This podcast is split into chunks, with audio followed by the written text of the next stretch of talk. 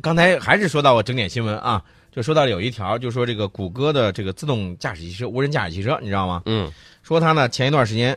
呃，发生了一起车辆的刮蹭事件，而这个谷歌的这辆自动驾驶汽车呢是负有一些责任的。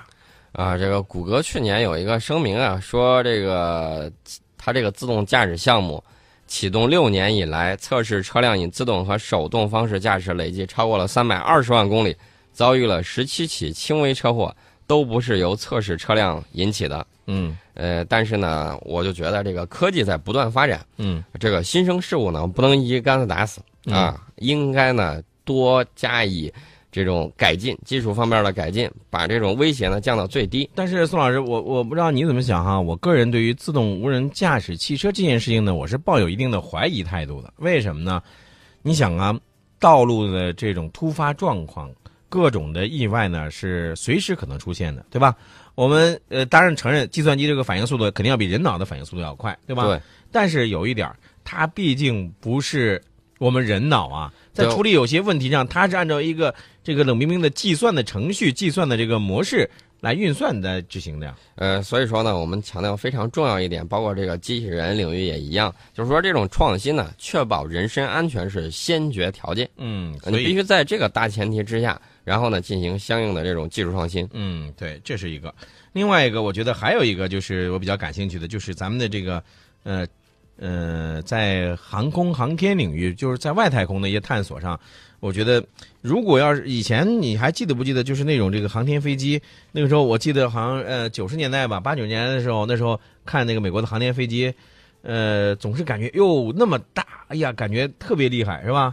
航天飞机项目都已经终止了，我知道，我就原因很简单，嗯想重复利用，结果呢就造成了这种设计的这种冗余，然后呢屡屡出问题。所嗯以说呢，美国把这个航天飞机项目整个就给停了。停了以后，现在呢，他要干什么呢？要整一个超音速客机。超音速客机这个是好事儿啊，协和号当年就是这么弄的。嗯呃，现在呢，我觉得在这种航空领域啊，嗯提超音速这个事儿不是一天两天了。嗯去年我在看这个航空知识的时候，我就发现很多国家都有一种想法，就是把这个超音速客机重新提上日程。当年这个协和号呢，也是因为种种原因吧，嗯，呃，当然了，人类以超音速去旅行，这个还是让人感觉嘖很有想法、很有梦想的这种嗯嗯感觉。嗯呃，这样呢，也可以大大节省人们的时间。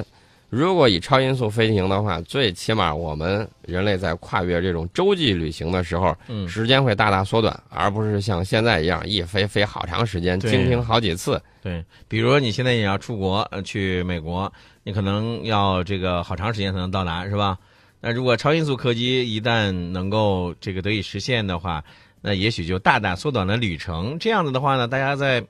去一些比较远的一些地方的时候呢，就感觉挺方便的了。对它这个里头主要原因就在于这个音爆的问题不好解决，嗯包括当年的协和客机，还有后来苏联搞的那个图幺四四，都是因为音爆的问题嗯啊，在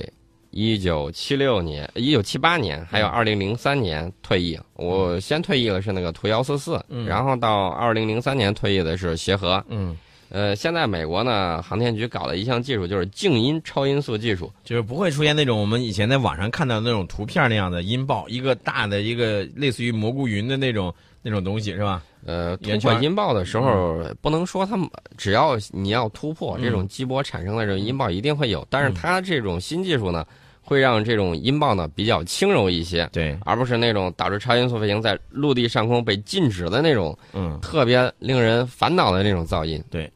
好了，那我们今天的这个科技内容呢，也就先说到这儿吧。最后呢，要给大家说的是，这个有朋友在微信当中问，这个为什么找不到 QQ 群啊？呃，这样我们在节目之外呢，让宋老师呢再来看一下到底是什么情况啊？嗯。